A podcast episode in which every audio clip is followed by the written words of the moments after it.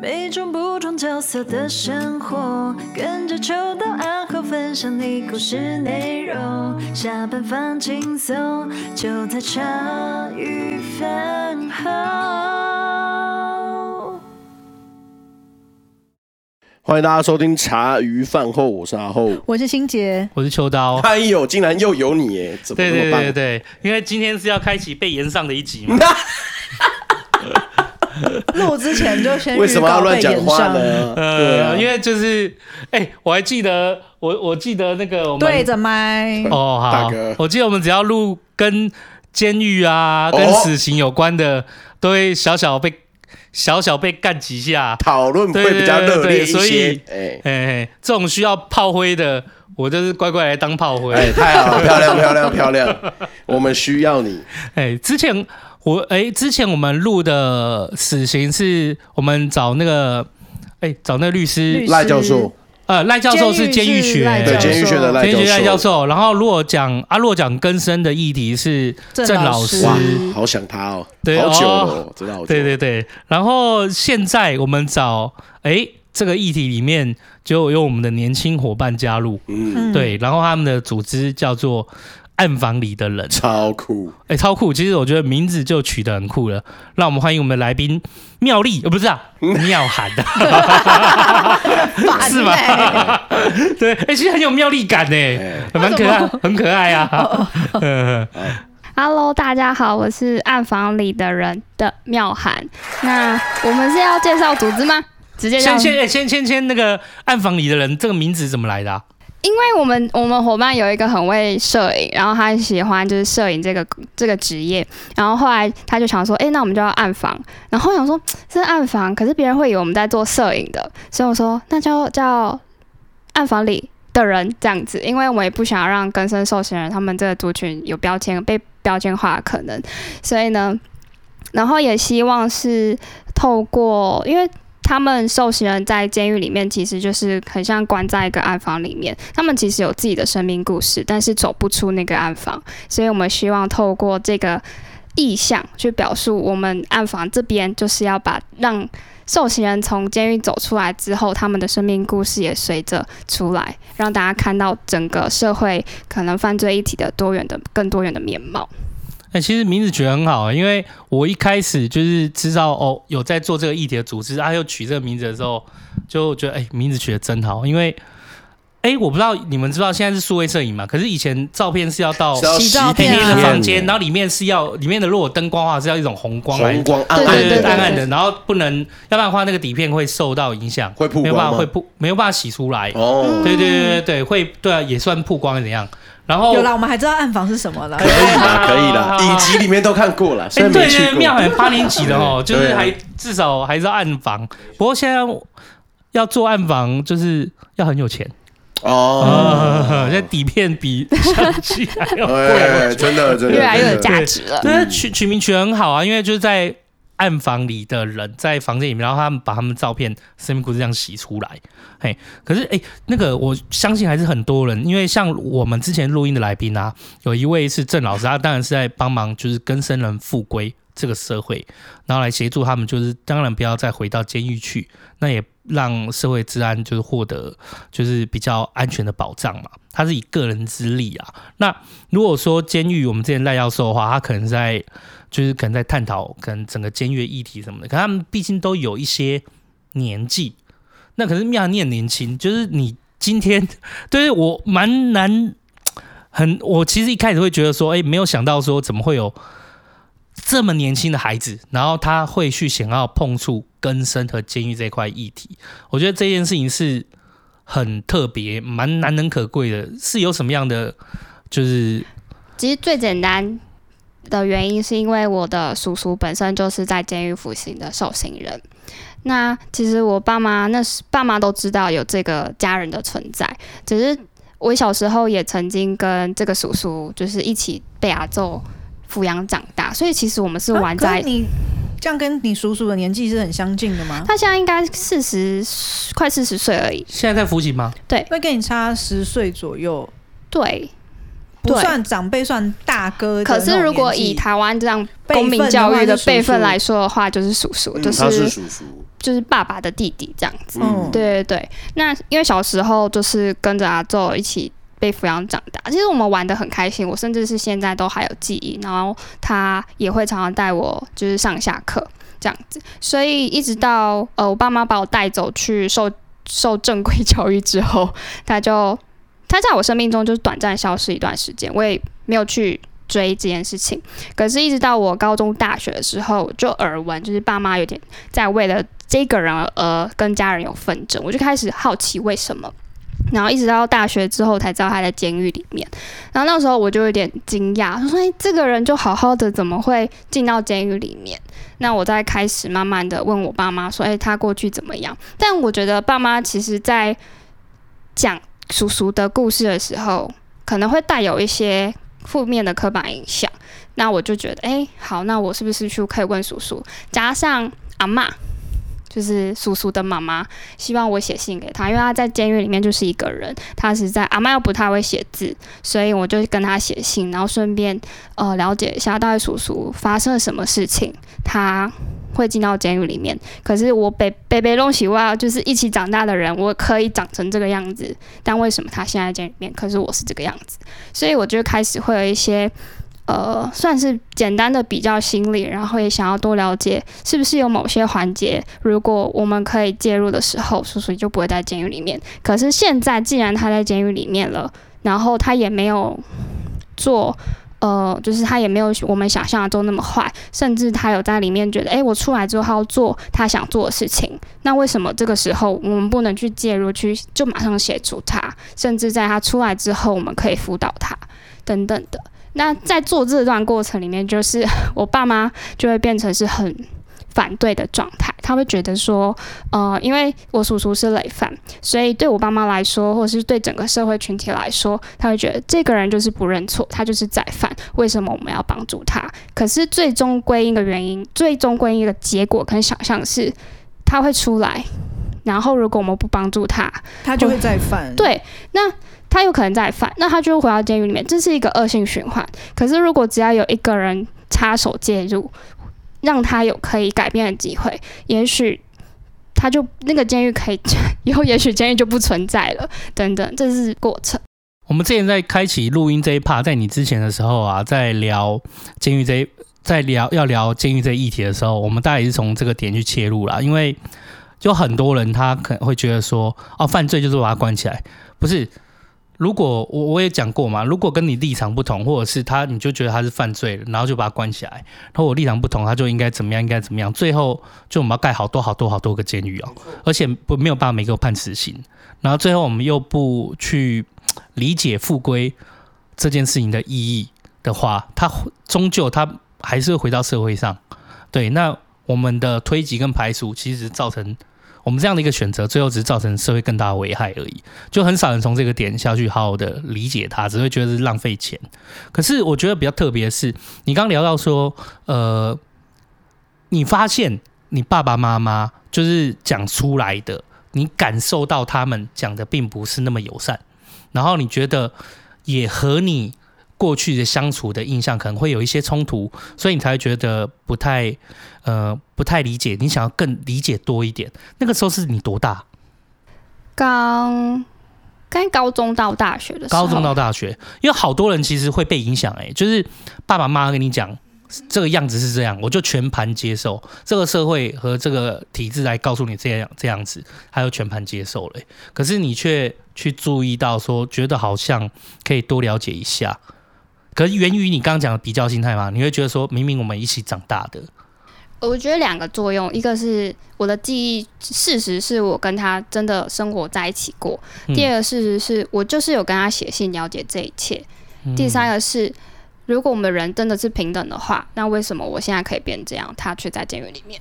那、嗯、很多人就会觉得说，就是他自己选择要作恶啊！你看，就是比如说，你会觉得说，嗯、呃，我们都是生长在一样的过背景。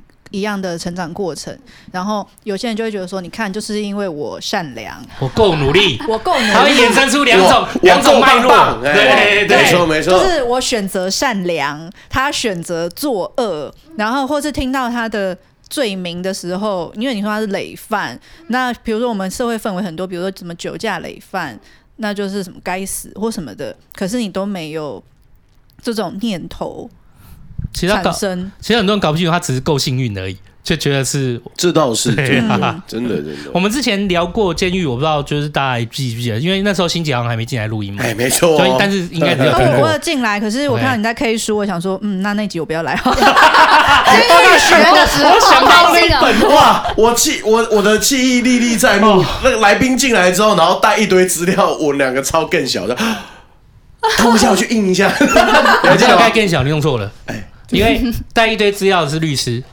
是律师带很多资料，是律师带很多资料。然后我们赖教授基本上我是带他的白他的监狱学上下集，还有放犯罪学。对，可以啊，可以啊，一百多集可以啦，够了啦，够了啦，不要再还好我记得，哎，不要再逼我了。对，我觉得那看怎么会讲到这边来啊？够幸运啊！哦，对，够幸运的，因为那时候其实他让我们了解到很多监狱现况啊。因为我们就说重复累犯这件事好了，他就给了我们一个数字，哎。你知道我们台湾关最多的犯罪是什么吗？都是轻犯，对吧？不是啊，都不是那种重罪犯，不是杀人犯哦，都是例如说毒品，光毒品也就关了七八成，记不记得？对，没错。可是毒品很多时候是生活情境下变成一种就是没得选择的选择，可能很多时候是这样子。对，所以很多人不太清楚，说以为关在很。我们很多人低直白的印象就是，你会进监狱，你一定是犯了很很大很大的罪行或干嘛。事实上，要入监其实并不难哎，没错，对，知道是哦。而且就是我们的想象都是，就是电影里面那个反派要毁灭世界的，就是要毁灭人类那种，要干大事，对，要干大事，干大票，就是干一个大票的那种才会入监这样。对他。往往都只是在生活中一个不小心一个选择错误，他就进去了。那或者是呃，今天他这个选择错误以后，他进去以后出来也没有办法很好的复归，所以他又只能再重复的进去。那我就说就说毒品这件事情，其实没有经过赖教授讲，我也不知道。哦，原来监狱里面关了一堆，其实都是毒品。毒品案。对对对，可是毒品在我记得 Maggie 还还有分享到嘛，他说毒品在国外，他已经不再是用监狱来看待。毒品犯，他是用呃治疗来看待毒品这个议题，嗯、对，不是罪犯是病患了，算是病患了，没错没错。然后可能就也还要再从其他的生活切点去理解他为什么会用上毒品，没错，他为什么会用到毒品，接触到毒品，对对对对对对对，因为就是刚欣姐有说嘛，就是我刚刚在刚我们我刚刚在写那个就是我们要聊的一件事情的时候，有写到音，我刚刚写到音爆。哎，音爆，哎，什么艺术？对，因因为我们一般来讲，我再从从头回去，我们那时候监狱在聊的，就是我一直看出来知道了，就是大部分一开始我们在讲惩罚监狱这个形态的时候，它其实有两种面向，一种面向是属于应报式，应报式就好像以眼还眼，就是报仇，就是好像我就应该给你多少惩罚，哦，对，是应报式的。那另外一种，呃，是修复式的正义。就是修复式的，就是他们在看待犯罪这个议题是怎么样？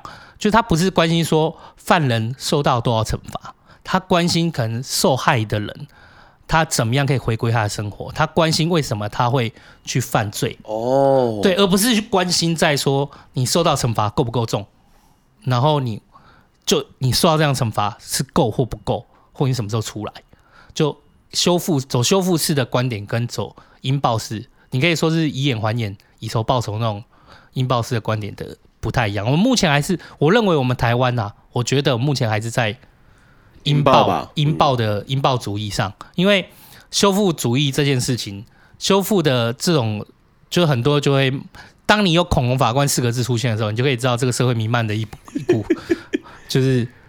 你去死的氛围、欸，对对对，做错事就要处罚，讲那么多干嘛？对啊，对啊，对对对，很常会有这种观点、啊，不不会去理解说，OK，这个错事背后的脉络。没错没错。可是我觉得，其实看到妙涵，我会觉得哎，蛮、欸、好的，因为代表其实很多人会去关心他犯罪背后的面相，还有真正当你一旦入监以后，因为要入监，其实真没有想象那么难，你只要犯不小心走走差池一步，然后。你对于司法又不甚了解，因为我觉得最，我不知道各位犯友知不知道，其实法律这件事情真的是保护懂法律的人，懂法律的人，就是你要有资源，还有你大概要有知道说它的整个程序、整个流程，还有就是你可以怎么样保护自己，甚至你不知道怎么样保护自己，你也要有一个资源可以保护自己。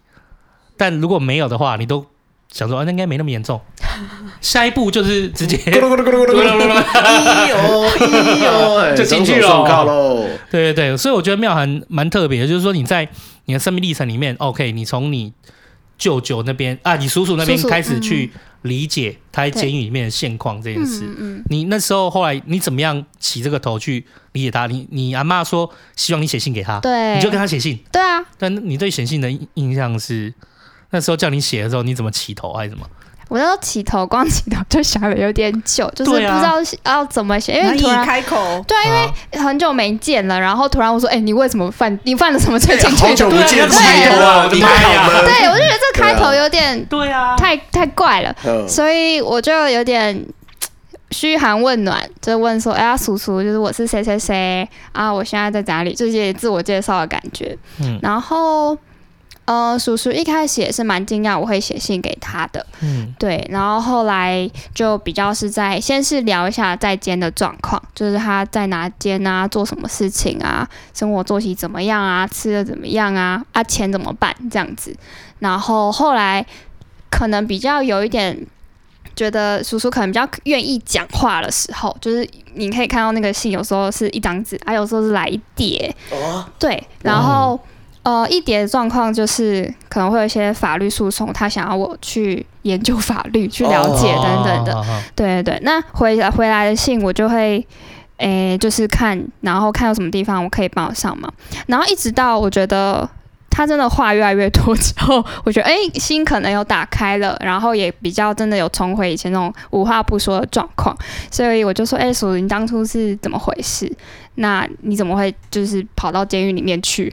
然后，呃，就是我觉得，呃，如果你愿意讲的话是好的，因为在监狱里面有很多人跟你一样，然后可能会在监狱遇到一些状况是也许可以改善的，然后你可以把它写，先写出你的生命历程。我想要看他之前到底发生什么事。然后呢，我今天没有带来，但是他真的写了大概这么厚。小说，你这个手，我跟你说，我跟范友讲一下，这个大概有 刚刚妙丽比的这个厚度 是字典的厚度，哎，对对对，这个七公分吧。这这个监狱，我看着监狱学、犯罪学，他妈都没那么厚，有那么厚，应该没有，真的有比七公分吗？他写他是从呃，把他过去发生的呃，从入监。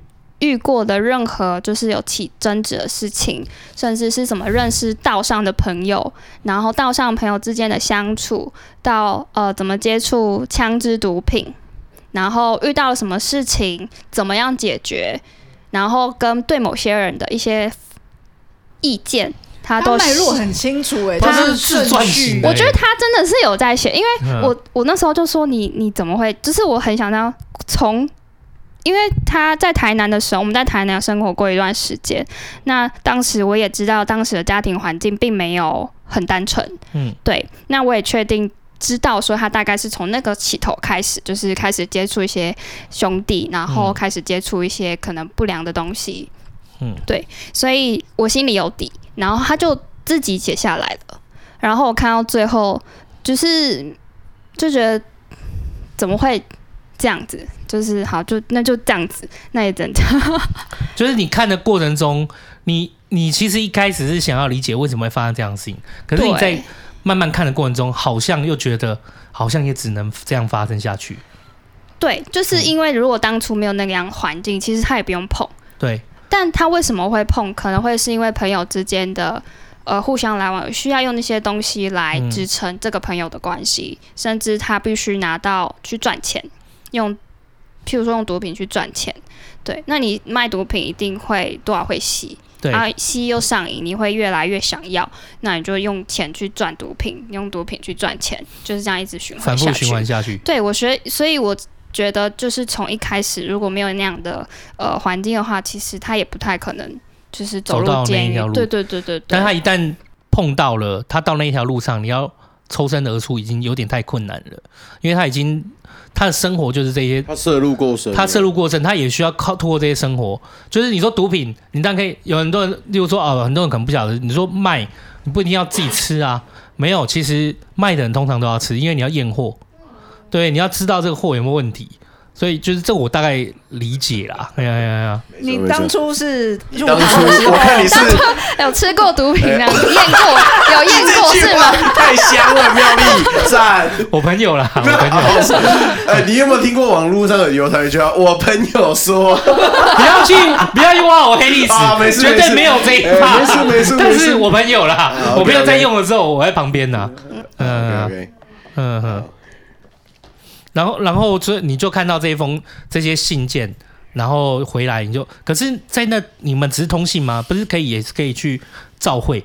哦，有，对，就是有去。嗯、最一开始写信之前就是接见。哦，先接见。对对对，嗯、呃，我印象很深刻，是有一次我爸妈跟我就过年去南下去找阿妈，然后阿妈就说她想要去监狱看叔叔，然后因为监狱离。就是有点距离，很偏远，所以我们就骑开车去。然后那时候我就想说，我们要去哪里？就是一个全然我不知道有这种地方的存在。然后去了之后，我就就是一个一直在吸收这个环境是怎么回事。然后接见要准备什么样的证件。然后那时候我还是学生嘛，然后我没有带身份证，我就拿学生证给他看。然后反正就进去看，然后也只有就是我跟我爸爸跟我阿妈一起进去看。然后那时候看到的时候全。这是这这到底是怎么回事？就可以描述一下吗？那个你那个嗯，就很像是你现在的办公桌，然后把把你的打一个么字形，然后前面是半透明，然后前面就很就是围墙，然后对面就是你可以看到对方电话，但是你只能打电话起来，就是以前那种按钮式的，拿电话起来，然后直接对讲这样子。啊，隔壁有别的人？隔壁有别人，但是他就是有隔起来.然后桌上会有一个。我不知道是默契还是规定，上面会桌垫下面，我们的桌垫跟他的，诶，他的桌垫有吗？呃，就是桌垫下面会有一个合作社的购买清单，上面每一个物品都有一个编号。然后呢，因为每每次进去哈，进去是十到十五分钟，所以他必须在这时间之内，一开始一开始的默契就是先念编号，因为会怕来不及买。然后他必须，他对方就是受刑人必须先算好，他一次只能买两千块的物品，所以什么不能多买，不能多买，我还不能多买一点，不行，就是存个五千不行吗？不行，它会造成社会，它会造成监狱里面的监狱监监狱监狱的阶级。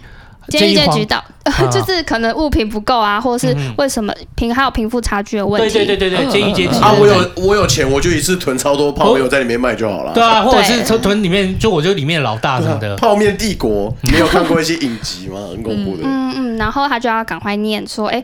编号几个，编号几个这样子。然后那时候，呃，第一次密码这样子，对，不是他密码，就是他其实在网上都找得到那个编号。嗯、然后那时候我是第一次看我阿嬷做这件事情，我说怎么一开始进来做这种事情，不是就应该赶快聊天吗？十号两个，对对对，就很快，就是在那边对，然后想说，哎对，现在是什么交易的暗号？是真的要交易没有错，就是对，对。然后列完清单就赶快聊说，哎。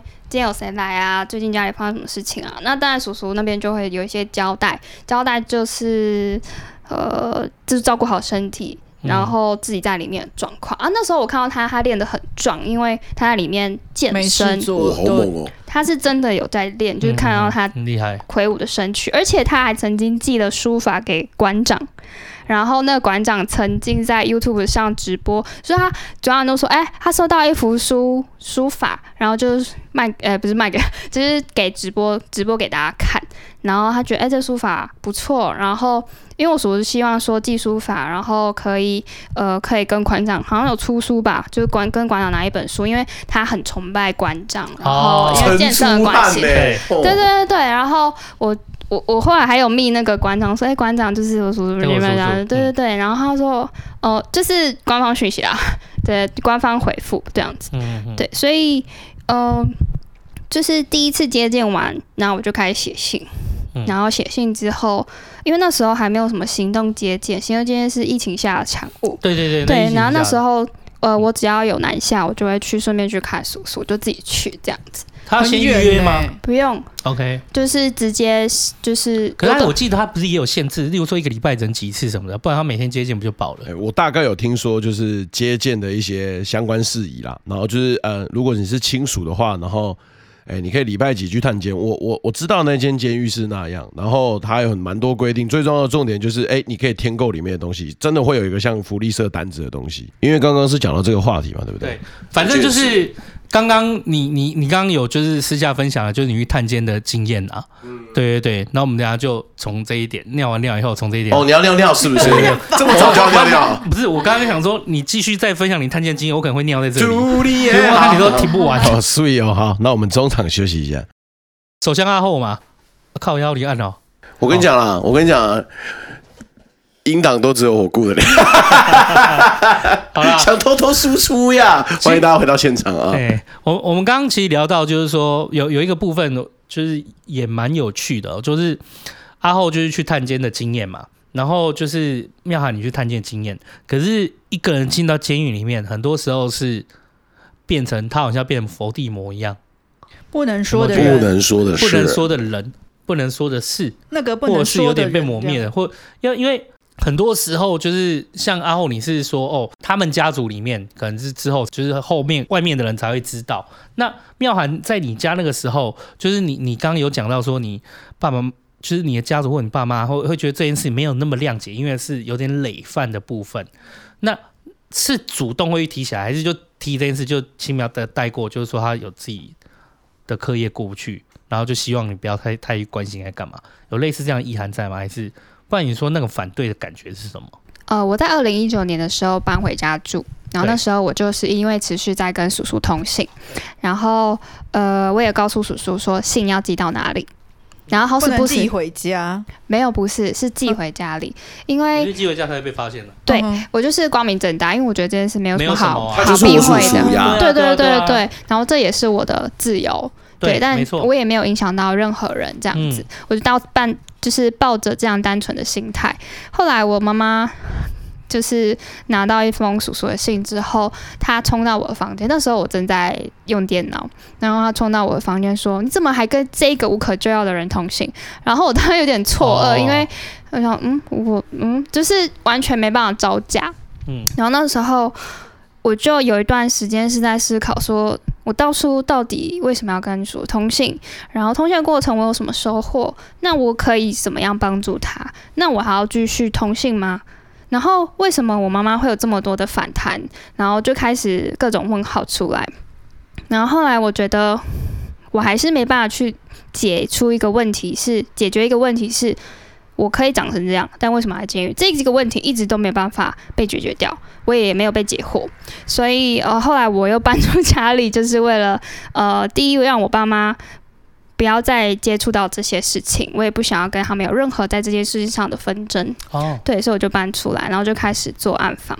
那我爸妈这是第一次的反对，嗯，那我也大概都知道，呃，在我后续做的时候。我爸妈其实都知道我在做这件事情，然后后来一直到创造出“暗房里的人”这个名词，甚至有团队团队伙伴之后，因为有 Facebook 嘛，那我爸妈有用 Facebook，所以就有点抓奸在床。然后有一天，我们全家 在床，因为太，我觉得这个超赞的，就是就是我很有趣，我的心里就是有一种 被抓猴了，就是就是有一种被抓，然后我不知道怎么办的状态。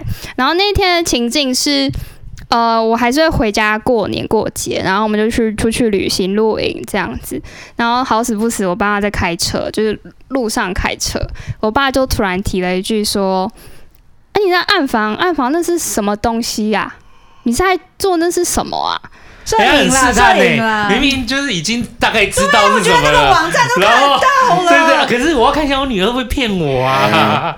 嗯。对，他就他就这样问我，我我那时候有点也开始有点防备心态，我也不想要讨论太多，我也不想要已经要出门出完了还要在那边讨论吵吵架，所以我就说哦，就是帮助就是讨论这个监所的议题呀、啊、这样子，然后我爸就问一个问题说啊，不就跟那个跟宝一样吗？啊，你做不起来啦。我想说哦，所以你希望我做得起来吗？然后我就开始想说，就开始有点往正面方向想。但我爸就突然又有点转了一下，说：“啊，你那个如果遇到性侵犯出来直接害死你怎么办？啊，叫我不要做，立马把暗房那什么关掉。”我就我就心里说，看我们都已经你屁事啊！不是，我们就是不要这样不要这样我们我们伙伴都做的已经很开心了，然后你跟我说，哎、欸，伙伴，我们我不做了，我要拜拜喽，然后大家就放在那边哦，不可能。所以后来我就是有点缓和，说，哎、欸，没有啦，就是今天做做看嘛，做做看，做不起来，顶多就失败就算了这样。可是我，我那时候当时爸爸是非常，我觉得爸爸是很担心女儿，就是妈爸爸都会这样子，然后妈妈那边就是。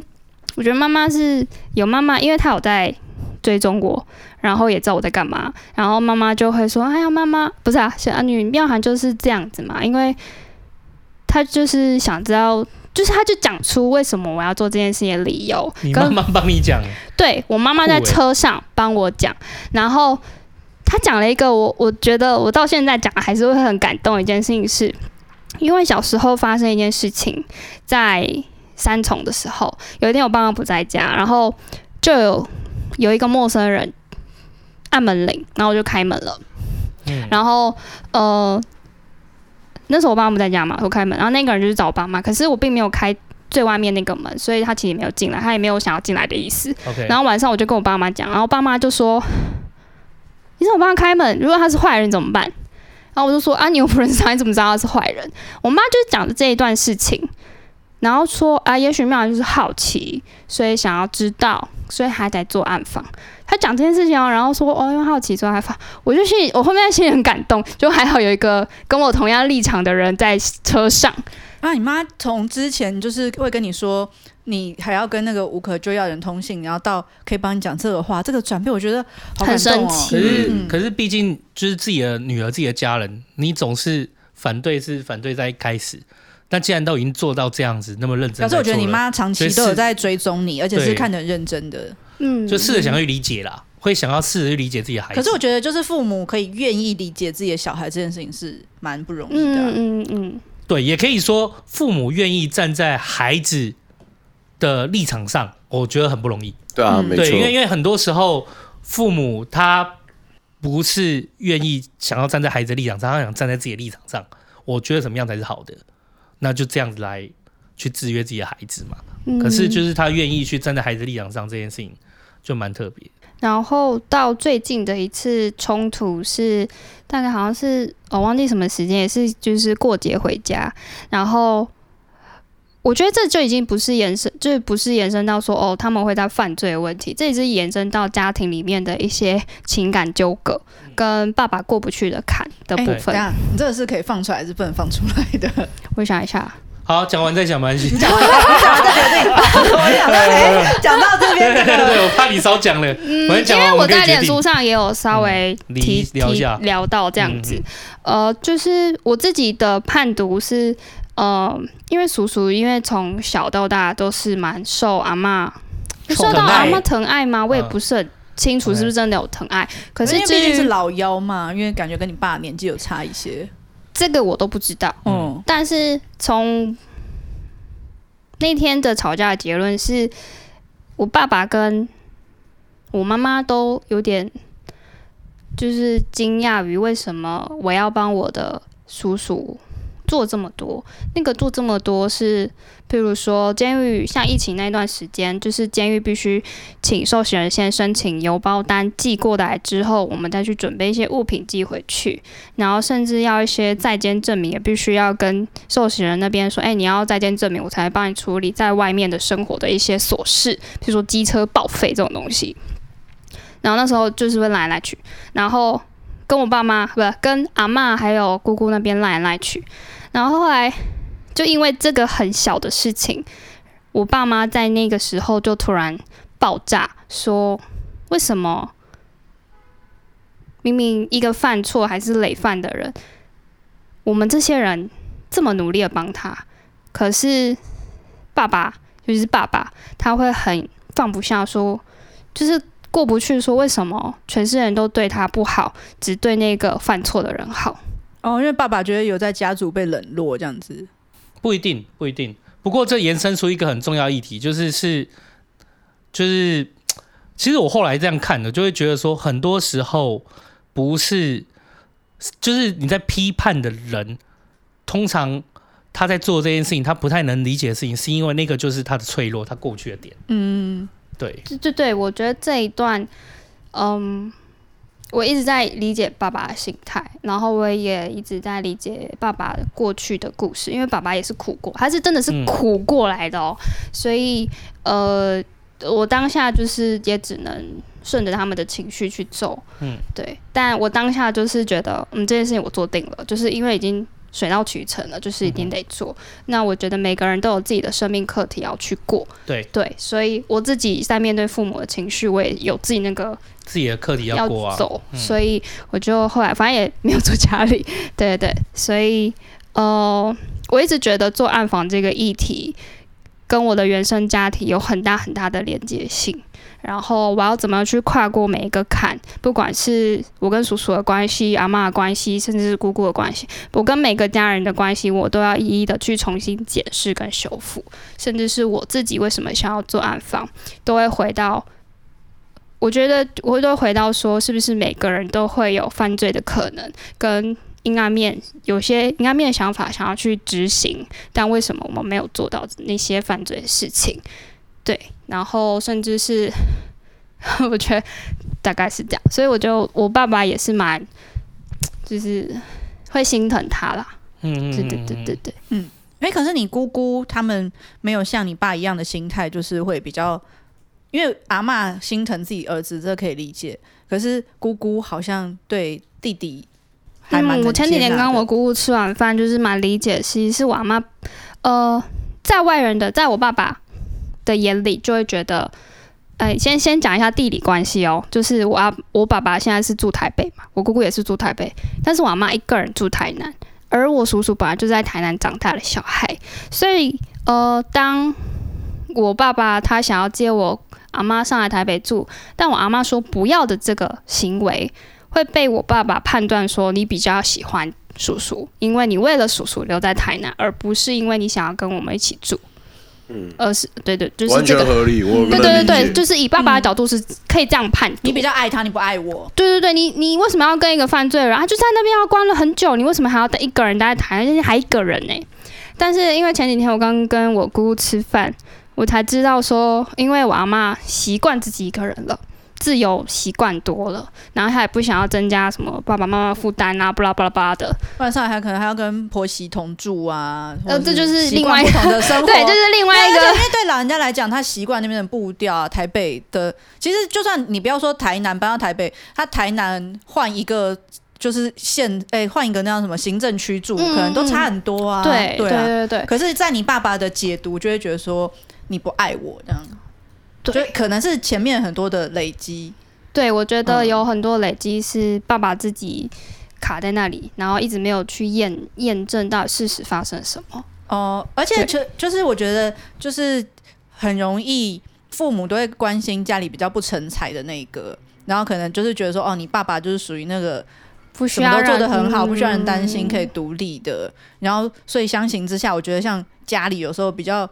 优秀、比较长进的那个，可能就会觉得说，为什么我明明这么优秀，然后可是爸妈的资源跟目光，可能都还是放在家里比较不长进的那一个，有那种怨在里面，就是可能会有这些情愫在里面。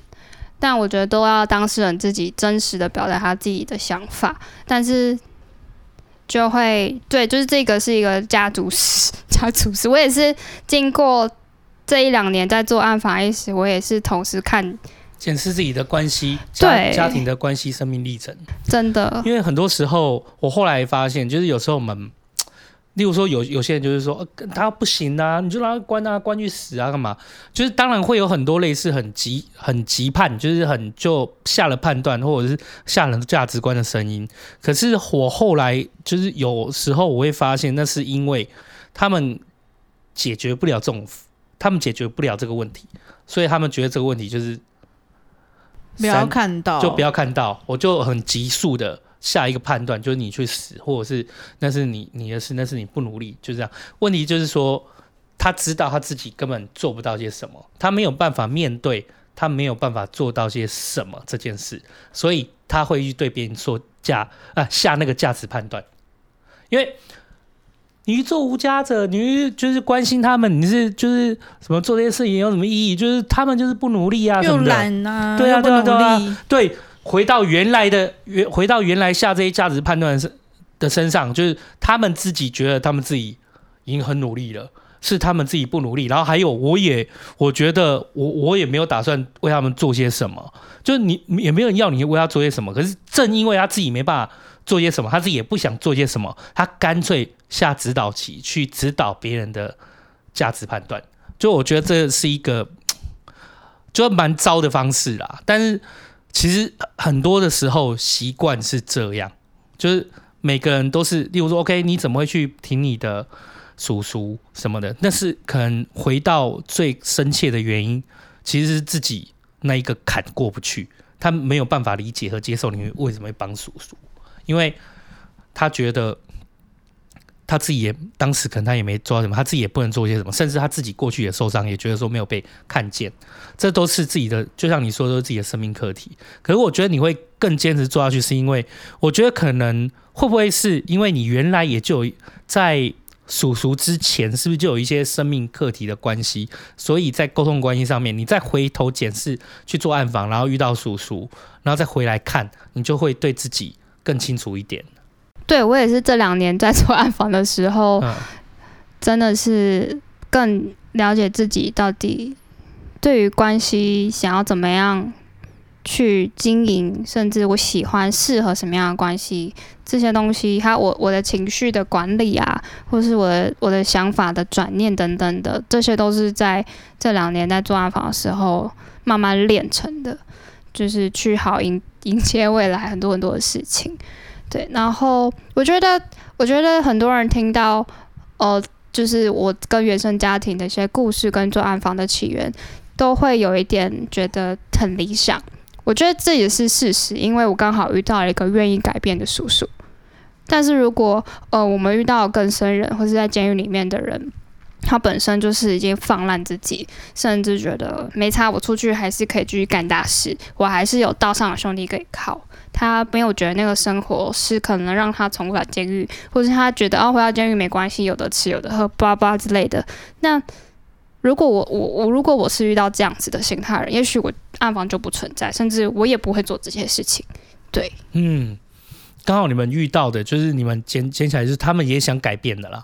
对，如果说你们遇到的很多时候是他是在监狱里面存在的声音，很多是不想改变的，也有点就是想要再回去走回头路的，也觉得就算了，这社会放弃我，我也放弃社会，我就走我自己的路。如果这样的声音在你们踏进监狱狱政议题里面的时候，都是这样的声音的时候，我相信你们就也会放弃暗访。正因为你们在暗访里面，其实发现了，其实有不止这些声音，对，有很大一部分声音是。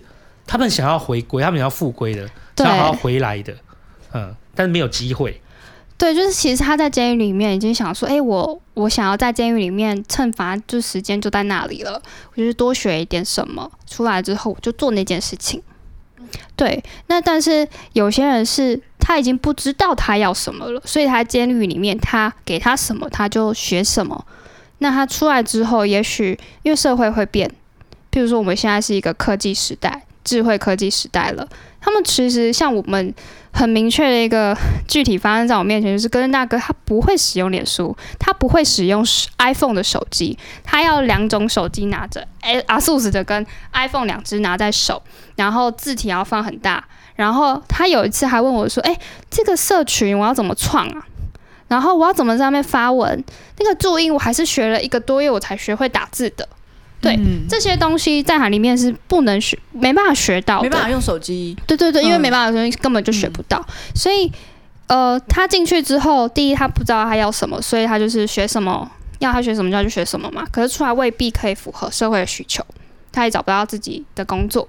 第二是，呃，他想要学什么，可是里面可能没有相对应的资源，然后可能就直接，反正监狱目前的教化的状态就是以。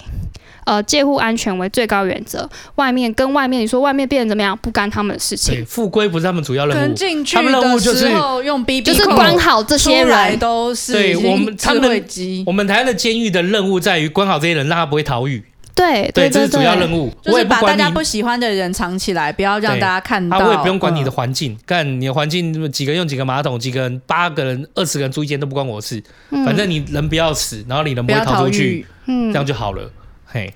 对，所以我就觉得说，啊，叔叔在里面就是健身，他是用字体就是自己的机器吧，还是旁边什么运动场一些东西当辅具自己健身。嗯、然后他我们在写信的过程里面，就是会一直寄健身的书给他，因为他想要考，就是考那个健身教练。哦，那很棒哎！哎、欸，但是你说叔叔的改变是怎么样啊？其实我不知道他改变的那个过程是什么，我只知道他就是想，他有一个目标，他真的去做了。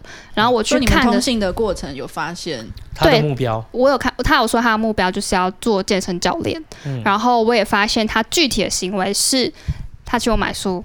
他有看书，我去看见的时候，他身体真的有练。然后他有写说，他每天要练几多少下，他才会就是休息。甚至是他旁边的狱友也会，因为我们跟其他狱友也有写信，他狱友会跟我说：“哎，你叔叔真的是做很轻的，没有做完就不行。”还有那种就是，哎，叔叔健做的很好，狱友跟他。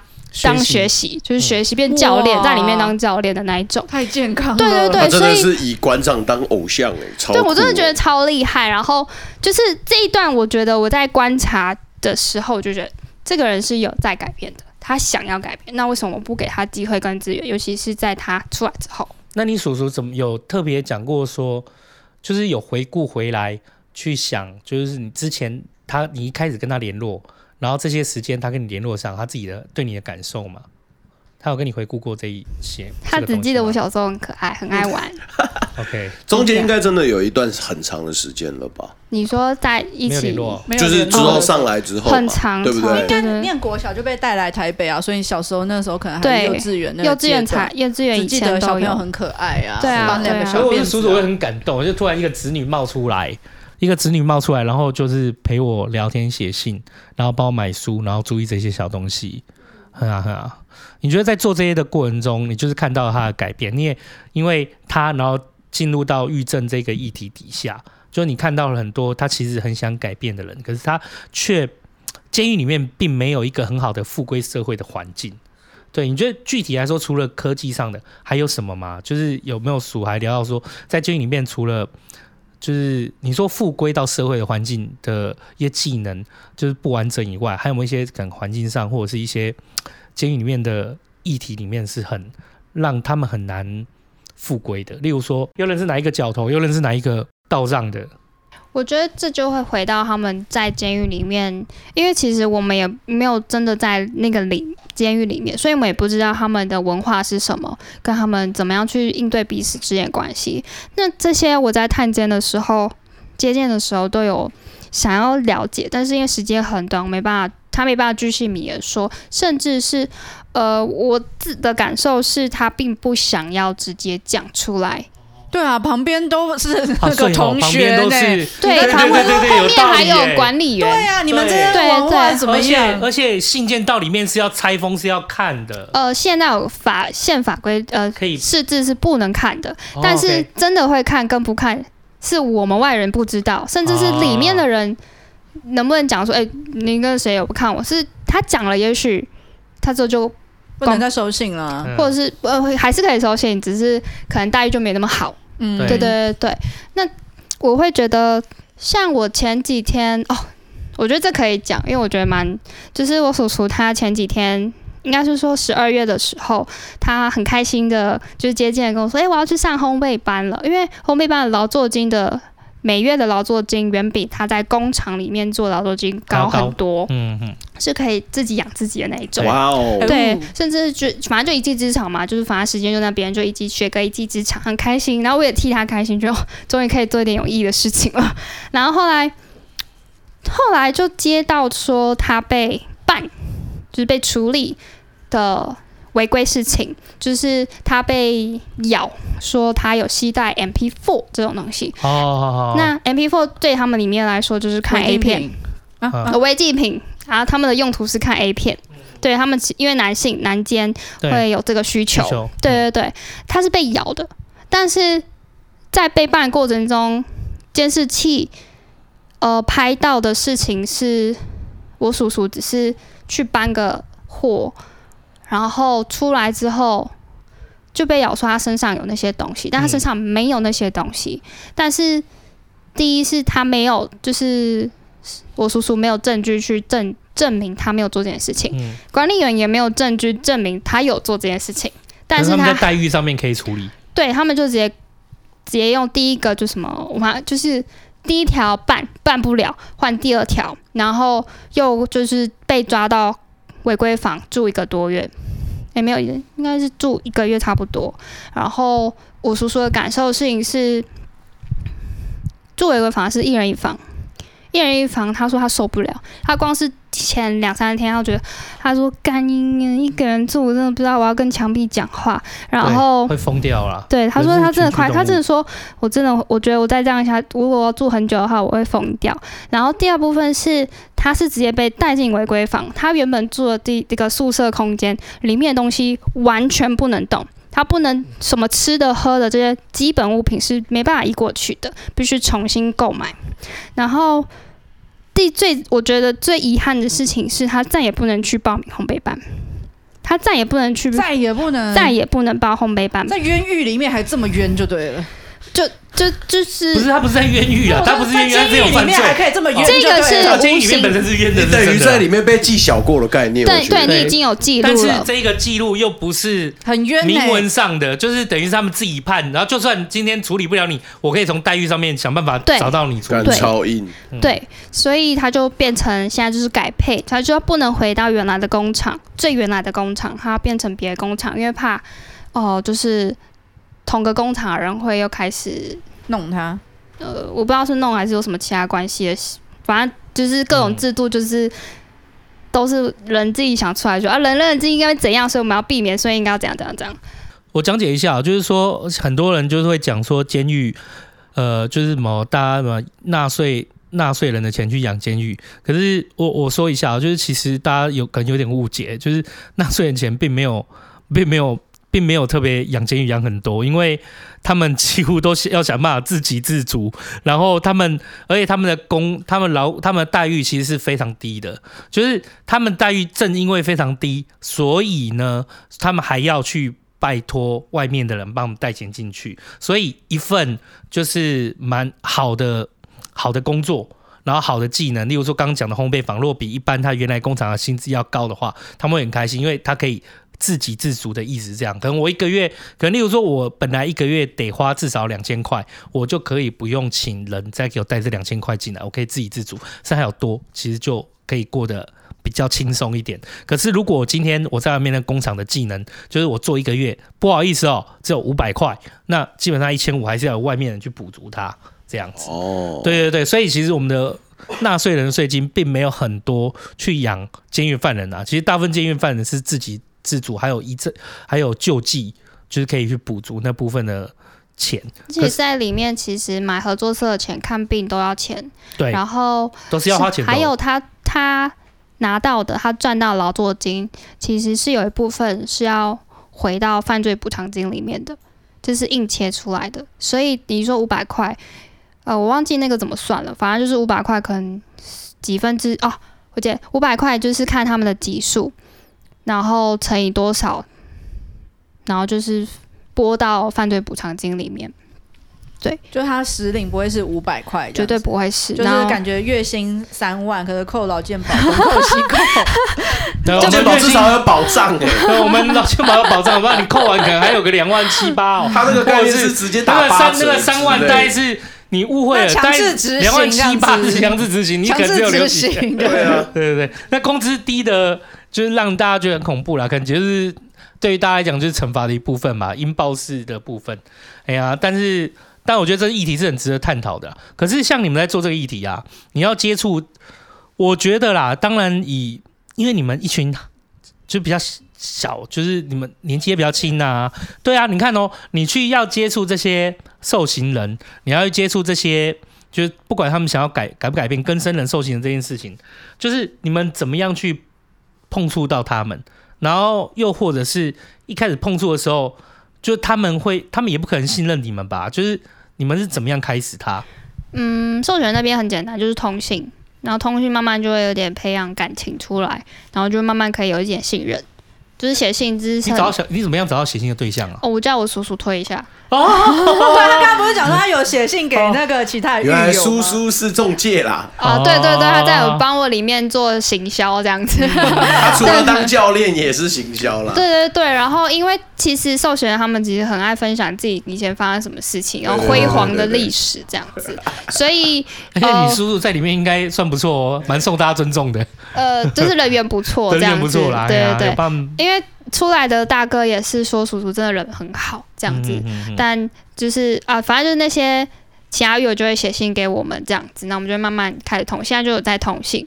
那出来之后的呃，因为我们之前我在做暗访议题之前，有先去访问更生辅导员，就是更保。更保下面的辅导员，那就是出狱之后的啦，那是更生的事情了。对，对，那时候我就想说，哎、欸，我在外面，我不知道可以做点事情。对，然后我也想要了解一下辅导员在做什么事情，跟根宝他们怎么样去做整套更生的流程、SOP 等等的。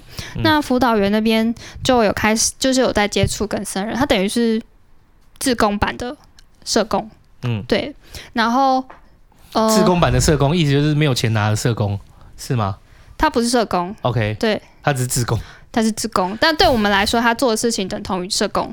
哦，你看，他甚至是要跑到跟生人家里去看他的家庭状况，去访问这个跟生人最近 OK 吗？无酬的助人工作，对对对对。然后我们真的，你看从这些上面就可以知道，我们对于复归根本就没有那么重视，真的，真的。对，了我们就是聊说，呃，就是了解嘛。然后后来那辅导员就转介一些比较，呃，就是。我觉得辅导员是考虑我们年轻，所以他就转接一些比较适合上手的、沟好沟通的、容易取得信任、比较容易的狱友。对对对的跟生人。嗯嗯嗯。然后说，哎、欸，我们这个团体存在，然后呃，就是开始办一些活动。然后让更生人来参与，比较像是更生人本身出来，他不会遇到一个很孤绝的环境，说：“哎，我没有家人怎么办？哎，我又没有朋友怎么办？”至少有一个地方是先让他安身的，然后觉得：“哎，我在这边是安全的，然后又有很多人可以陪着我去做他想做的事情的地方。”所以，呃，主要是从那个辅导员开始，然后后来，呃，慢慢的，因为。写信的人嘛，就是受刑人，慢慢的有些报假释的啊出来啦，就会就会跟我们联络，对对。因为在受刑的时候没有办法现身啊，最多就是限制嘛，限文字的通信这些东西。但是如果真的要现身的话，都要等到假释出来或更生啊这件事，对啊。可是你有这样过程历程中，你有没有看到他们一些，他们要复归嘛？可是就像我们刚刚聊的，就。其实我们对于复归这件事情并没有那么样的重视，所以他们有聊到说你一些复归上面会遇到的困境有哪些吗？就是、困境，呃，我觉得我目前接手的更生人，其实他们的困境不多，所以他们其实很愿意自力更生，他们会自己找到出路，嗯、然后想办法去做，找工作都不会是问题吗？那那他们好，那例如说。他们会想要自己去做，那代表他们不想走回头路。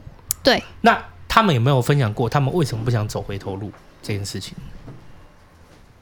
我觉得家人会是一个蛮重要的关键哦，因为呃，真的是有，譬如说家人愿意接受你回来，继续就是跟跟自己一起生活，哦、我懂，就跟那个那个无家者一样，他们就是有那个动力。嗯，就如果都已经没有家人，他也觉得哦，那我就这样在这边。躺在街上或是哪里，其实都没有差。那他有那个动力，想要觉得我想要跟家人在一起。对，然后还有一个是因为在监里面，你不能一直跟家人有所接触，顶多写字嘛，写信。但你出来之后，爸妈其实年已经很年年迈了，然后就会想说，哎，回来就多花一点时间跟家人在一起。对，所以他会觉得说，既然我想要长时间的跟家人好好的在一起，那我不可能再走回头路，不能再走老路了。对对对对对。然后还有就是家人就是热烈欢迎你回来的那一种，对。可是还愿愿意热烈欢迎，就觉得这个就很难得啊。我觉得这就是，这就是真的是家人愿意，就是面对说一个孩子犯错，他愿意改正，然后我们这条有一条路，你可以。安心的回来，这会是一件很重要关键，嗯、而不是孩子犯错了，你直接喊他出门，然后他再也不回来了，然后你也不给他改正机会。我觉得那个那个孩子的感受上，或甚至他的想法都会被影响，说，哎、欸，既然家都不要我，那我干嘛回去。对对对，所以我觉得家庭就没有可以回去的地方，想那就回去找可以接纳我的人，就是找以前的老朋友跟老同事，我看老本行。对对对对对对，就家不见得是重点，但是就是说他今天接纳你的有没有一个地方，对他可以回去。那这这个地方不一定要帮助你找到工作，可是至少他愿意接纳你。嗯，对他要在那个地方才能安心，然后可以找到自己接纳自己的地方，他才能再出发去。做就是像那个之前那个谁啊，就是呃赖教授就有讲嘛，在国外的复归，甚至他们会做到说去跟一些店家或跟一些企业去媒合，嗯、那就是变成说有一个单位他们挂保证，然后让他来这个地方工作。那如果说在他们出狱或复归之前，那如果做的习惯，那就表现也还不错。他今天出狱后，可能就可以直接在那边上班。哦，对对，那就有一个地方去支持他们，也善待他们。他们觉得他们有被，他们角色是有被社会需要。嗯，我觉得老师这一块就是蛮强的。他就是说，现在他没合到，就是其他企业老板都会说：“哎、欸，郑老师，你那边还有没有人？因为缺工，你知道吗？”嗯嗯嗯，我觉得还有一部分是我们观察到，就是他们要怎么样接纳自己。哦，对，对因为呃，我们遇过一个比较年长的更生人，他一直觉得自己很不重用，嗯，不重要。然后，所以当他的家人愿意接受他的时候，他觉得很惊讶，然后他才断然觉得好，我要离开旧的环境，然后回到家里面去找一份稳定的工作。当然，这工作就是好像经过两次、三次，都是因为跟生人这个标签，让他必须去找下一份工作。嗯，对。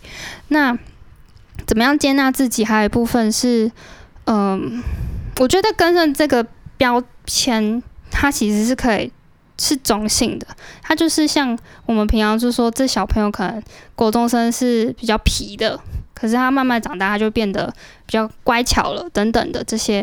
所以，我们对根生人的标签其实就是想要去污名化，然后希望大家对待这个名词是不要带有觉得你就是怎样负面，你就是贼。哎。嗯，可是就是说比较不用撕下来，但我们可以用中性的去看待他。对，有时候因为他毕竟也受过惩罚了，他。对，有时候是他自己把那个标签往自己身上贴，对，然后让他更自卑，对，然后更没办法就是正向的去想说他接下来要干嘛。但如果当我们把这个标签撕下来，其实他就是跟一般人一样，他有绝对的权利去选择他要做什么样的事情。只是我们就会变成有一个陪伴的地方跟引导的地方。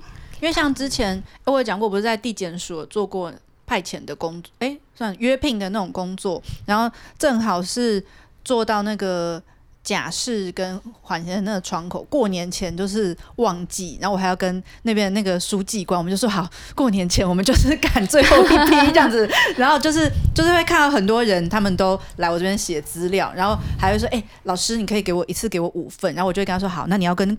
你同学说这里这里这里这里要写，然后我们一次看这边，然后大家这边要勾要勾要勾，然后他们就会拿回去发给同学这样，然后就是很多很多人就是因为要回去过年嘛，那气氛就会蛮好，然后我就办完手续，我就跟他们说新年快乐这样子，然后可是现在想想，我觉得那些人可以回去过年，是表示他们还有一个家，或者有一个愿意接纳他们地方是可以回去过年的，所以那个年对他们来讲有意义。可是如果他们出监了，没有地方可以回去，没有人要他，没有人欢迎他。我觉得可能他又会去到另外不同的地方。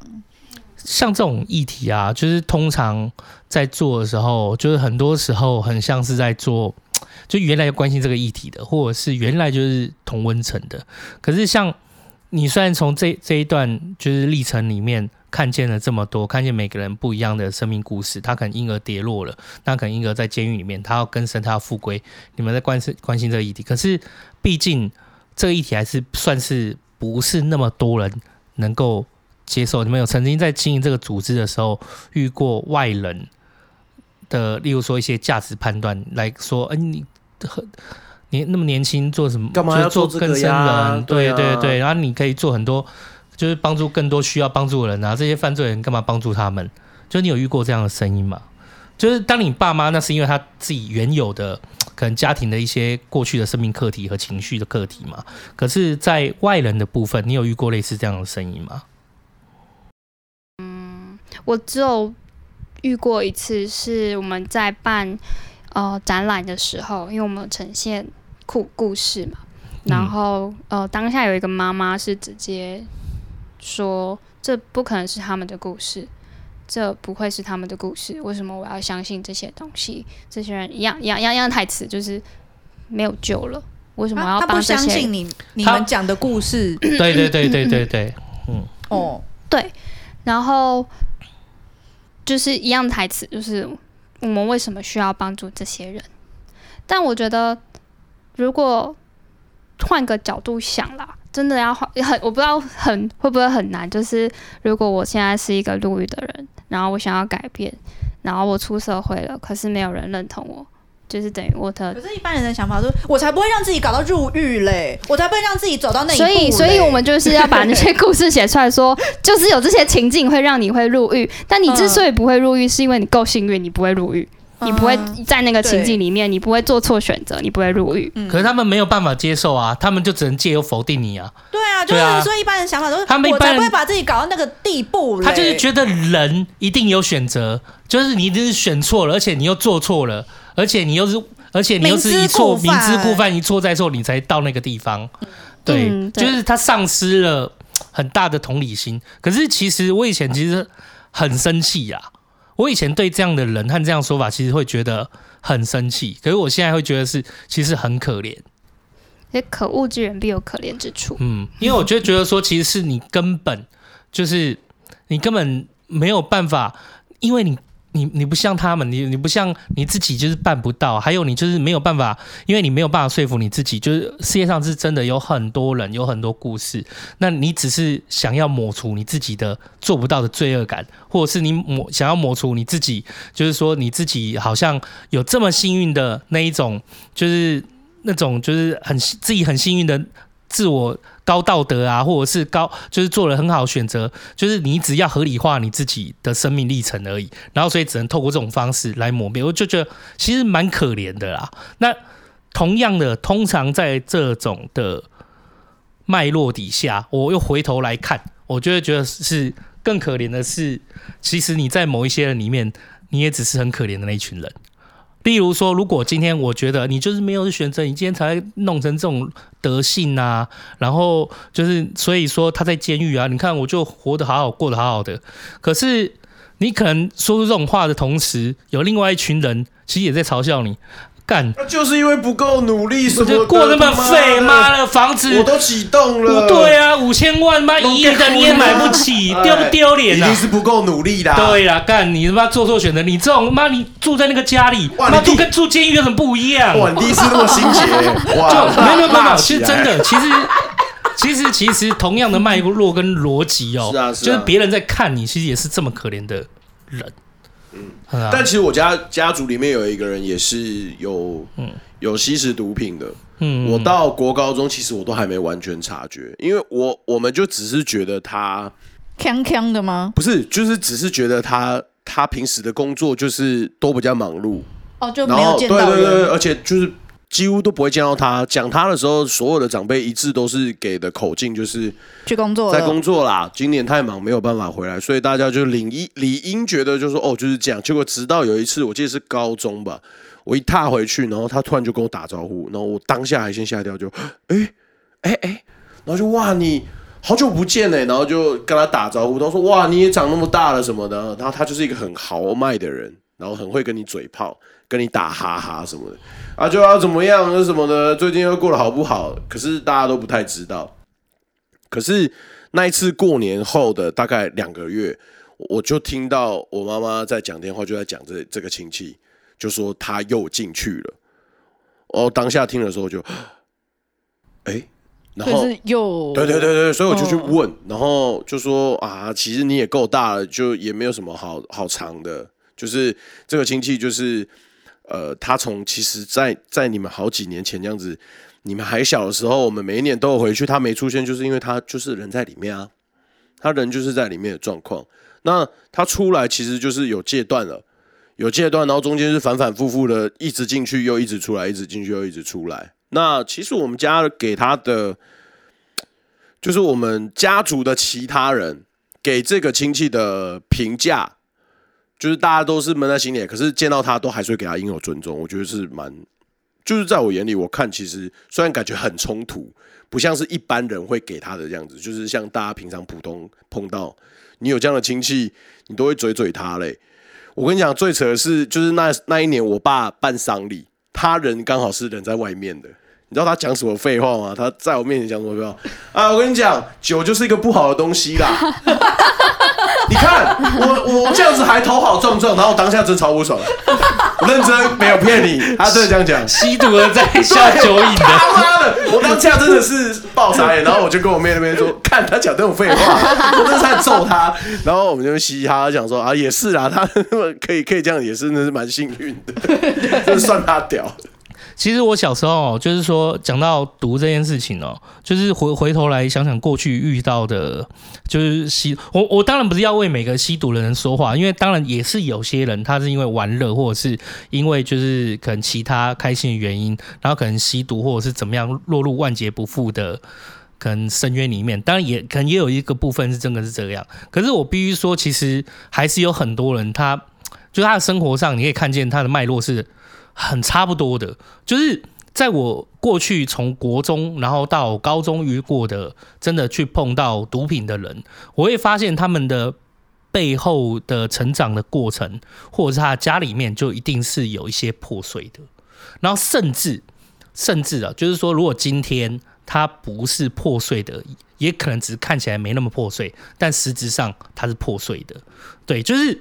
可能他可能家里有一些期待，或因为每个人的情绪，每个人心理承受能力，就是情绪承受能力是不一样的。所以当他在一个高压，你看我好棒棒，我在符合别人期待里面长大或什么，他去他最后可能被康的方式，就有可能刚好碰到毒，也不一定。那就是他一个出口。那所以，但是从从头看起来，我会发现，就是这些我过去一些看到这些碰毒的朋友，其实他们都有一些。破碎的地方，而那些破碎的地方，并不是说他们喜欢这个破碎，这这不是他们可以选择的啊。他们就可能遇到这样的一个破碎的成长和一个场域，然后又遇到了一个不一定可以拒绝的东西。对，可能因为有朋友在里面，他牵扯了很多，也是一些。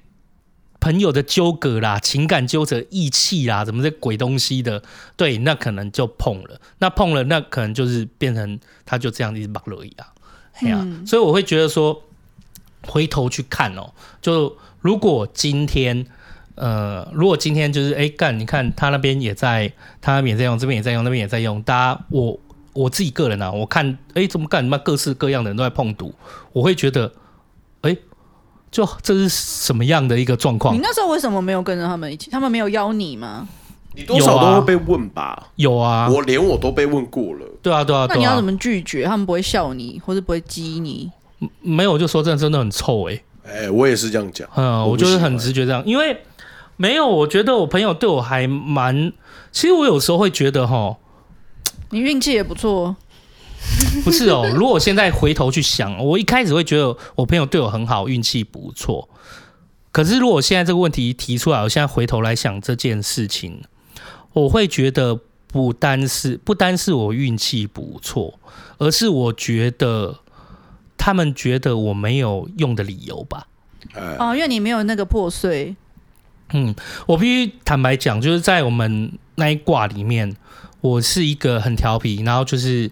很喜欢跟这群人玩在一起，然后也会尽量帮忙的。心灵算比较健全，但是我算是比较没有到家里的很破碎或情绪到很破碎的那一块，所以我觉得。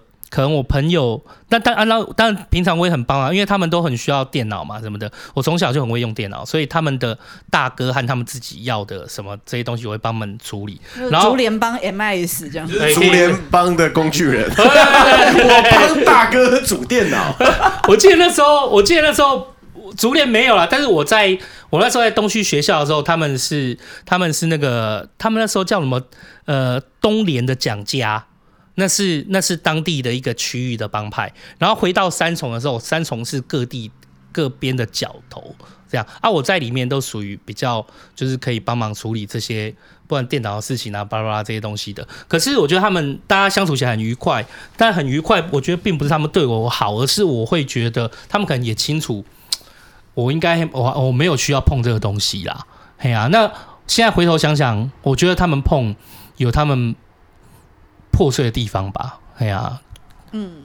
因为像那个宝爷，我追踪那个宝爷，嗯，就是他也是之前不是有吸过毒，然后像他，嗯、我那时候看了他的书，哎、欸，我爸宝爷有吸过毒哦。他有一本书叫《从痛苦到痛快》，OK，就是反正他那时候写的一句话，我就印象，他说为什么要吸毒？他就说因为这是世界上最快乐的事情。嗯，然后我就想，哦，是这样子哦，因因为可能就。在某些人的当下里面，就是他生活里面没有很多快乐的事情啊，就是每个人就会借由一些东西来让自己稍微可以酒啊，对啊，稍微可以稍微可以脱身一下。可是如果今天要回来看这件事情，就是毒品跟酒，就是酒是合法的，毒品是非法的。其实有些东西也是蛮吊诡的啦。烟跟毒品和酒之间的关系，其实这些合法跟非法之间的关系很吊诡。可是再回过头来，就是。我觉得都是每个人承受情绪和每个人的故事不一样。可是就像我我刚刚要讲的，就是如果我今天看到每一个各式各样的人都在用这个东西，我会觉得哦，这是一种这是一种流行吗？还是就是一种休闲？可是今天不是诶、可是我我现在回头细细来想，我过去用毒的朋友，就他们身上的脉络和破碎，在我来看是差不多的，看得出来的，是看得出来，他们都有一个可能故事各个不同，可是那个破碎就是在那边。嗯，对，所以我会。比较可以去，现在是比较可以去理解说，呃，这并不一定是，这并不一定是他们一定就是你说他们有什么很多的选择，我觉得这是很很屁话的一环呢、啊。就是我就后来会觉得说，你说犯罪这件事情，真的是一个人去选择犯罪吗？我现在很多时候我会觉得，真的是整体的。环境啊，背景因素啊，社会环节啊，去诱使这个事情的产生，犯罪只是一个结果，而中间的过程，其实我觉得都是带有一些关联、因果和责任在的。嗯，我刚刚想到一个很好笑的一点，是因为烟酒是公卖局在管控，毒品如果是政府管控的话，大概台湾人就是被、哦、都被洗脑了吧？对啊，对啊，无利可图呀。嗯、对，我觉得暗房一开始会有想说我们要去追溯前面的犯罪历程，主要是因为，呃，就就是个人因素啊，个人因素就是郑杰那件事情让我非常印象深刻，因为那时候我在餐桌上，因为我差点就坐上那班车，然后、哦、你是华江高中吗？没有，我是在，因为我刚好学校在那附近，然后下课、嗯、我也要搭搭那一班车，然后还好我跟人家临时约了吃饭就。没有上那班车，然后我回家之后，因为因为事情很大，然后新闻就开始播，然后我爸妈就一样，就是引爆理论，就是这种该去死。我就说，那为什么他会变成这样？为什么他要去杀人？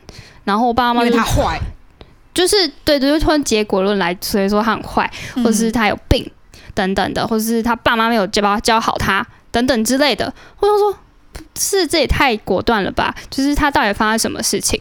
后来就是我后来才去联想到，我才联想到原来我会去想要了解叔叔的原因就在这里，就是每一个人犯罪，就是犯罪是一连串的选择所造成的。但是你可以成为顶大的学生，你可以拥有光鲜亮丽的工作履历。这也是你一连串的选择造成的，但是在这些一连串的选择的里面，其实你充满了很多的情境。你可以选择跳入那个很深渊的地方，但你也可以选择跳入很亮丽的地方。但这个选择必须要先出现在你面前。但你为什么会有那些选择？就是我觉得我在讲哲学问题，就会是你自己有没有意识到你可以做选择，或是说你可能你生长在这个环境，你的选择就是这么多。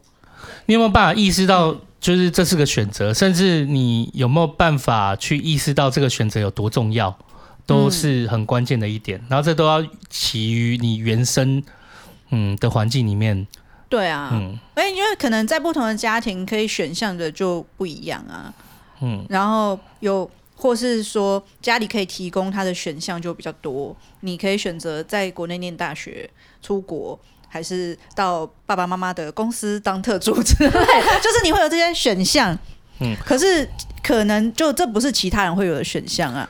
我觉得就是最后哈，就是回到我，我当然也不觉得说一定是大家都要，就是音报一定是不正确的，或者是觉得这些人就不应该受到惩罚或干嘛。可是真的是你创造了更多的监狱，就是并不是一个解决这个问题的方式。就像最近的那个精神，就是就是那个精神疾患的部分，就是哎，另外最近有一个政策啦，就是要。取消监护的上限，就对于例如说精神的犯罪者，原来监护上限，例如说可能是两年或三年，就是例如说可以只能把他关着在两年三年，要把把这个一个几年的上限取消，意思就是说有可能变成就可以一直关，他就要变成正常刑期这样子，不是这样刑期，就是例如说你今天精神犯了罪。然后就是原来是可能监护你，就精神监护你，就是说要你在这个疗养院里面是只能三年或五年，对不对？就三年了。对，那就把这个上限取消。哦，这样代表什么？哦，你代表你可能会一直住在疗养院，就一辈子待在那边了。对，也不一定。然后为了因应这个取消这个上限，然后我们又编列了很多钱要去盖更大的疗养院。这不是一件很笑的事情吗？所以其实相关在意这个议题的人都会说不能有上限，然后应该要用治疗的方式去看待这件事情。嗯，就是你应该关心更多其他的面向，而不是只是就是说取消上限，然后盖了一个更大的疗养院。那如果你用那么节奏就是那么轻松的去看待这件议题，就只能这样做的话，会变成什么？变成说，哎，会不会衍生有些他真的有精神疾患的，他如果真的犯了罪，他打死都不承认，他打死都要。也不想要寻求医疗，他怕医疗被发现被抓出去，他可能就永远这边出不来了，嗯，所以他就会更没有办法寻求协助，那他更会在社会上面造成大家的问题。如果如果我们今天只有用那么廉价的方式来看待这个选择的话，而是因为我们去想，就是他们。有什么方式可以接住他？然后，如果他一定有一个比例的人就在这个社会里面，我们应该怎么样来接纳和一起共同生存和生活，然后让这个社会更安全，而不是盖了一个更大的精神疗养院，盖了更多的监狱来收容这些人。就是，并不是说不能盖监狱啦，是就是说你还有其他的路，总是要试过一些努力吧，对，而不是就用那么廉价的方式去做。最后判断，就好像酒、嗯、每次有酒驾的犯罪出来，嗯、就是底下就会一阵讨论说，就是什么台湾都就是可能没有在管啊，酒驾管得太轻啊，或什么什么的。可是其实台湾的酒驾已经算是比，因为其实以统计来讲，已经我们刑期算是重，我们刑期也算是算是重，嗯、然后再来是我们的犯罪，哎、欸，就是。酒驾的数量已经比之前少了很多，嗯，那就有人提出，好像说，其实就是一般正常人看到这么重的呃刑罚，跟看到现在社会的氛围，其实我觉得不要说刑罚，我觉得就是现在大家都很怕，就是被公审，所以其实大家都很怕自己成为那个被公审的人。其实你就知道，就是尽量不要酒驾，可是。还是有一群人明明知道有这样的刑罚跟社会的舆论，可是他们还是会犯这样子的罪。那我们是不是应该来关心这群人，他们到底发生了什么事情？嗯，就感觉是这么重的刑罚跟这些社会舆论，好像对他们来讲好像也没差，因为他们不在这个舆论线上。他们的同才里面也没有在这个氛围里面，他对他们影响，他们我们不要被抓到就好了。所以你必须要有其他的策策略和方式，去把最后的这一个数目，去可能让社会治安更好，而不是就是只会反复的一直修正，再发发发发发发。因为像我像我知道，就是有我有朋友，他们家有人就是累犯，可是你这样子的罚，其实不是惩罚到这个人。是惩罚到他的家人，因为可能酒驾，可能就是我可能就是罚啊三个月、六个月什么之类的，或是要缴一笔钱。那你觉得这个人有办法出吗？绝对就是家里人来帮他凑钱，就家里人心疼，家里人舍不得。那你也可以说，可能就是家里的人啊帮他出纵容造成的。可我在旁边都会说啊，你看你们就不要帮他出来，让进去关关就好了。可是其实就真的没有那么容易。可是这样惩罚有时候其实就是惩罚到。这个家庭，我跟你讲，但你讲的太远了。嗯、这以乡民以乡民语来说，那你关心他的家庭，那那个被他撞死人怎么办？嗯，殊不知那个人可能是酒驾，我没有撞死人呐、啊。嗯、对，就是、啊、好啦，就是其实我们监狱关了，并不是每一个都是重刑犯。我们的监狱里面有极大的比例是毒品犯。那就既然有极大比例是毒品犯的话，还有一些轻轻罪行的人的话，我们应该就是。你要走，大家可以去搜寻音爆和修复这件事情，大家可以多关心这个层面。我觉得多关心这层面，不代表你要关心狱政和监狱这个议题，它其实是在你的生活里面的。因为在你的生活里面，一个人犯错了，你觉得你要用什么样的方式来引导他，来面对他，都取决了，就是你个人的周遭生活未来要怎么过。我觉得这个很重要。哎呀，所以我觉得那个，我觉得我们妙丽。没有啊，没错，我以后都是叫他妙丽，很烦哎，就给他乱取错，妙丽很棒哎，哎呀，所以我觉得就是哎，欢迎，就感谢，就是今天就哎，我们今呃不是今天录那么久，就对，我们今天啊暗房里的人，感谢我们。我跟你讲啊，我二零二二给自己的新期许就是你这种。可爱不失礼貌的这种雷啊，我都会给你留下来。你的人设就被我对被我设定好了，漂亮的。对，但是我觉得很棒，就是有这么样一群勇敢的孩子，他愿意来做暗访这个议题。那又没有跟你差到多多。可是可是，我想看哦。可是，在秋刀的秋刀的视角来看，确实，哎，来来来，是真的比较小。我我也好奇，像我这样七十一的，然后像你这样。八零后的，你会觉得我们像，就算叔叔吗？还是算叫可以叫哥哥，可是是叔叔辈。我都叫我爸六十六六十五年次的爸爸叫爸爸了。你觉得你七十一年次对我来说算叔叔哥哥？叔叔啊，哥哥好听一点，比较爽一点。就是会叫哥哥姐姐孩子嘛。因为叔叔的对立是侄子侄女啊，因为。八零后，我叫他们都是已经算是我的侄子侄女这样子，是啊，是啊，对对对，哎、欸，很难得啦，就是说你会来做这样的一个议题，然后就是让，而且其实大家可以多关心一下暗房里，暗房里面的暗房里的人啊，他们的，我觉得他们的数位设计是我看了觉得很喜欢的。嗯、你刚才一来就是一直夸，对，我刚刚一来的时候，私下下班的时候我就去看这个，哎、欸，我觉得他这整个路径和整个氛围做的是很。很贴切，很符合这个主题，也很让人家容易去认识。哎、欸，我难得听到你那么称赞人家网站呢、欸。哎呀、啊，因为就是毕竟做网站出身的，毕、哦、竟你做 Pro 哎哦。对啊，所以我对于这些网站的规划就会稍微看一下这样子。哎呀，不愧是磕了那么久的网站。嗯，我们这今天的谢谢暗房里的人来陪我们聊天。对，谢谢妙涵啦。然后让那个到最后小本本求刀会帮我们补上，就是暗房里的人的资讯嘛。大家有兴趣，真的是可以去看一下。因为我们近期也有 podcast，然后我们有很多的啊，对，什么安什么三更什么三凌晨三更的会客沙发。对对对，哦、我听到三分之一而已。所以啊，凌凌晨三更的会客沙发，哎、你们有没有觉得最最大的希望？觉得你们暗访里人希望可以，就是希望把这议题和这个行动 push 出去，让大家更理解，是希望大家更理解复归跟更生是很重要的这件事情，让大家尽量把这个标签变中性嘛。对标呃标签去污名化，还有需要大家一起帮忙帮助他们更生富贵，这样子监狱的人才不会越来越多。也许未来我们也不需要监狱这个地方了，因为监狱只是浪费了台湾这块宝岛的地。嗯，哎、嗯，对对，那些那些地可以拿，我不介意房价便宜一点去买 去买监狱的这个。没错。对 对对，好，好，最后我们会把小本本上面的资讯，就是把暗房里的人的网站啊，那些甚至连 Podcast 的那个连接都会放在底下了。嗯，大家有兴趣真的是可以去看一下，好吧？嗯、也希望大家今天可以喜欢这一集，谢谢大家今天收听茶余饭后，我是阿厚，我是欣洁，我是秋刀，我是妙涵，大家拜拜拜拜，谢谢大家今天收听茶余饭后，我是阿厚，哎、感谢妙丽哎，妙涵哎，那天来玩哦，他本人真的很可爱。可是我觉得他因为叔叔跟他的生活经历，所以他展开了后面这一系列的旅程，然后来跟我们分享这么多故事，我觉得真的是很酷的。然后有些时候哈，我们自己个人分享的故事，基本上大概百分之九十都是可以丢出来，有些真的是那十趴是，呃，有些时候是真的太辣。我个人也觉得，哎，但当下是还不太有办法跟大家分享，真的很抱歉啊。所以前面那一 part 有讲到说，哎，就是我有分享我去探监的经历，对，可是那是属于家族的事情啦，就是对，也算是蛮近期的，近近五年、十年，所以我就觉得，哎，那不方便说啦，就想说，哎。